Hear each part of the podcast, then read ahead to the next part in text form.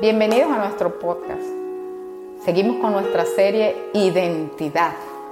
La semana pasada estuvimos viendo la identidad del águila y vimos que la identidad es todas esas características que hacen algo único a un individuo, a un animal único. Vimos interesantes características del águila y también descubrimos que el Señor en muchas oportunidades en la Biblia menciona al águila. Hoy vamos a hablar de un animal que es mencionado en la Biblia alrededor de ocho veces. Hoy vamos a hablar del búfalo. Miren, este es un animal que, que trabaja en manadas. Se parece como al toro, pero no tiene papada. Es un animal muy fornido. Puede llegar a medir hasta 3 metros y puede pesar alrededor de mil, entre 1200 kilos y 1500 kilos. Miren, cuando ellos migran en manada, pueden haber hasta mil búfalos en esa manada moviéndose. Muy impresionante. Y es increíble que este animal es un animal herbívoro, pero eh, necesita mucha agua, a él no le gusta el calor y además de eso le gustan los pastos verdes, ricos en vitaminas, ricos en nutrientes. Entonces ellos por eso es que se van, migrando durante las estaciones en búsqueda de esa comida, en búsqueda de agua, en búsqueda de pantanos. Ellos se se restriegan sobre, eh, sobre el pantano porque les ayuda a permanecer eh, más fríos y además de eso les ayuda a ahuyentar los insectos. Entonces eh, a ellos les gusta hacerse un baño de pantano y les gusta tomar mucha agua y comer pastos verdes, verdes, verdes. Qué interesante es el búfalo. Miren, el búfalo es muy fuerte Dicen, eh, estaba leyendo hace un, hace un momento que si dos búfalos vinieran corriendo uno frente a otro y chocaran, es equivalente a un carro que choca contra un muro a 50 kilómetros por hora. Imagínense el nivel de impacto. De eso se trata el búfalo. En la Biblia hay muchas, las vamos a ir viendo, hay alrededor de ocho versículos que nos hablan de la fortaleza del búfalo y Dios hace comparaciones importantes en la palabra, en su palabra, acerca del búfalo. Por ejemplo, Números 23, 22 dice, Dios los ha sacado de Egipto, tiene fuerzas como de búfalo. Gloria al Señor. Y el Salmo 92.10 es uno de los que más me gusta. Dice, eh, eh, dice este salmo, pero tú aumentarás mis fuerzas, Señor, como las del búfalo. Seré ungido con aceite fresco. Gloria a Dios. Deuteronomio 33.17 dice, como el primogénito de su toro es su gloria, y sus astas como astas de búfalos. Con ellas acorneará a los pueblos. Es muy interesante lo que dice aquí. Salmos 22, 21 dice, sálvame de la boca del león y líbrame de los cuernos del búfalo. Gloria al Señor. Solamente voy a hacer eh, eh, mención a estos cuatro versículos, pero ustedes pueden buscar todos los ocho versículos que hay en la Biblia, pero en todos los versículos de la Biblia, cuando Dios se refiere al búfalo, se refiere a su fuerza, lo exalta por la fuerza, lo, lo exalta por sus astas, lo exalta por su fortaleza. Y yo estaba investigando, pero ¿cuál es la fortaleza del búfalo? Hay varias cosas interesantes en el búfalo y es que, como les comentaba, se mueven en manadas. Cuando están juntos, ni siquiera el rey de la selva puede vencerlo. Eh, es interesante que el búfalo, a diferencia de otros animales similares a ellos em, no le temen a la manada de los leones. Ellos enfrentan a los leones. Ellos lo enfrentan. Ellos con sus cuernos y sus astas se voltean, se colocan en fila y los atacan. Van a la ofensiva, no a la defensiva. Ellos no se defienden, ellos de una vez se forman y atacan. Y están en ese juego con los leones.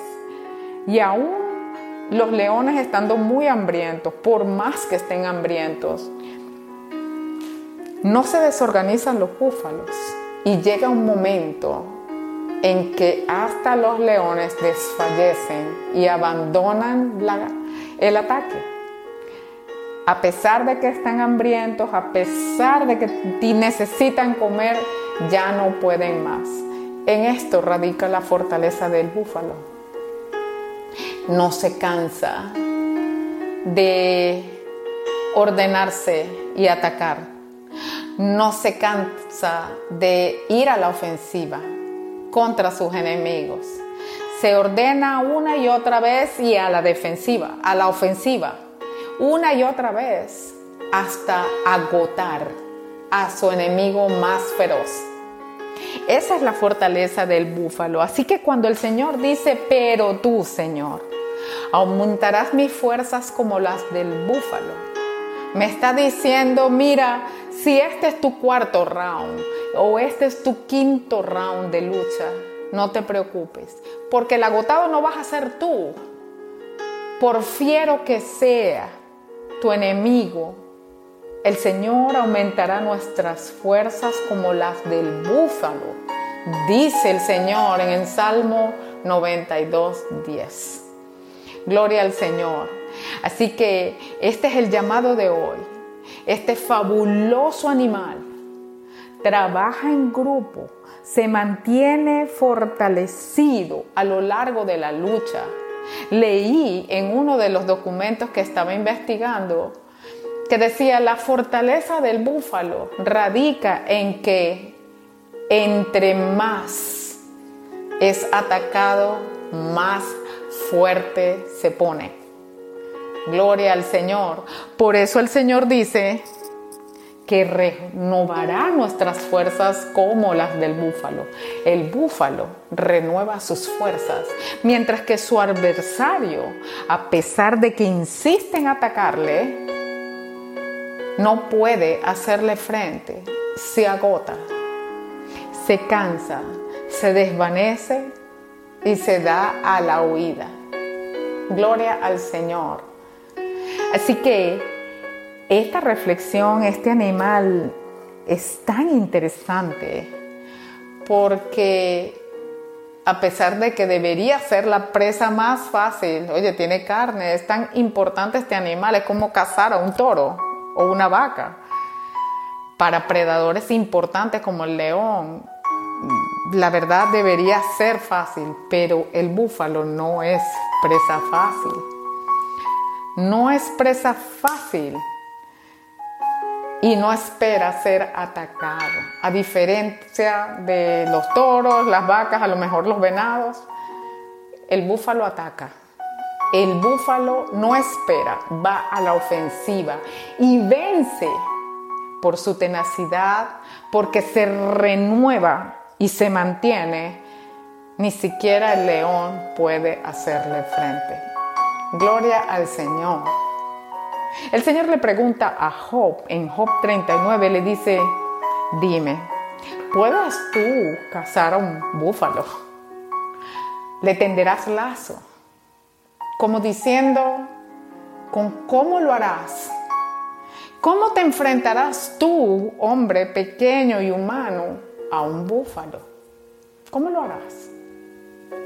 El Señor dice que esa fuerza la ha puesto en nuestro espíritu, que Él renueva nuestra fuerza. Así como dice, quiero que te rejuvenezcas como el águila, también el Señor dice, que renueva nuestra fuerza como las del búfalo. Hoy el mensaje de este animal en este nuestra serie Identidad El Señor nos dice hoy que Él tiene es la autoridad para renovarnos. Tenemos que recibir esto de Dios, agruparnos y levantarnos, no por nuestras propias fuerzas. Joel dice, diga el débil, fuerte soy. Gloria a Dios, porque Dios renovará sus fuerzas como las del búfalo. Hoy, si tú estás cansado, te, sientes como que agotado con esta pandemia, agotado de buscar trabajo, y agotado de intentar que se te reconozca, que se te promueva, cansado de un vicio, cansado de no vencer una tentación, cansado de no recibir un salario digno, cansado de no poder vencer una materia en la universidad. Si este eres tú, cansado de la pobreza, de que no te alcance el dinero, cansado de tu relación matrimonial, cansado de tu relación con tus hijos, cansado de intentarlo. El Señor nos dice hoy en su palabra que Él renueva nuestras fuerzas como las del búfalo. Hoy, si tú no conoces a Cristo y tu cansancio te hace pensar que no te levantarás más y que no lo seguirás intentando, yo te invito a creerle a Jesús y abrirle las puertas de tu corazón para que Él renueve tus fuerzas como las del búfalo, para que te levantes una vez más hasta ver caer eso que te afrenta, ese enemigo que te persigue, ese vicio que no te deja, esa lucha que no has podido vencer. En el pasado no la venciste en tus fuerzas porque eras débil, pero hoy el Señor te dice, diga al débil, fuerte soy.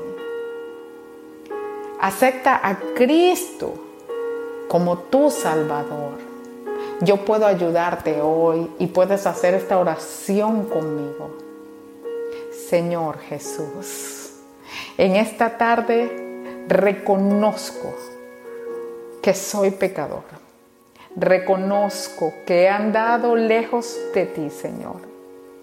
Pero te pido perdón. Me arrepiento de todos mis pecados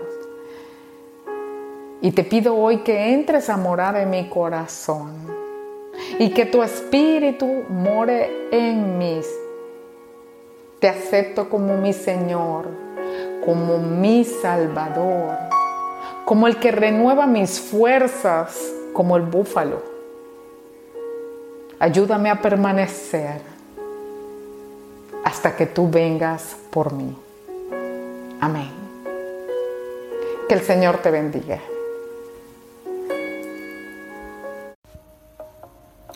Hola, hoy vamos a hablar de Ana, la madre de Samuel. Y nos basaremos en el primer libro de Samuel. Ana era la segunda esposa del Caná. Ella era estéril, no podía tener hijos, mientras que la otra esposa sí tenía hijos. El esposo de Ana igual la amaba, y le decía que si el amor de él no era suficiente, que por qué quería tener un hijo. Pero Ana igual le pedía a Dios un hijo. Ella estaba triste y quería tener un hijo. A lo largo de la historia de Primera de Samuel, vemos la devoción de Ana a Dios. Ana no perdió la esperanza en su angustia a pesar de que el tiempo pasaba, mantuvo su fe. Es un ejemplo que no debemos perder la esperanza de las peticiones que realizamos a Dios. Otra enseñanza de la historia la vemos en Primera de Samuel 13, donde Eli, el sacerdote, Al ver que Ana estaba orando en voz baja, pensó que estaba borracha. Nosotros a los ojos de los demás podemos parecer borrachos o locos a realizar nuestra petición, pero hay que seguir con la esperanza que Dios nos dará lo mejor. Ana ofreció que su hijo sería para servir a Dios durante toda su vida. Vemos que Dios respondió la petición de Ana no solamente con un hijo, sino con cinco más de los que ella pidió. Espero que la historia de Ana te haya animado a mantener una esperanza en tu corazón mientras estemos aquí en la tierra.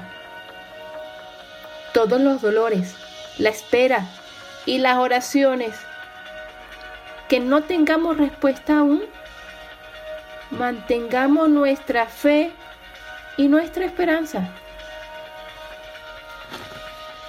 Muchas gracias y hasta el próximo sábado.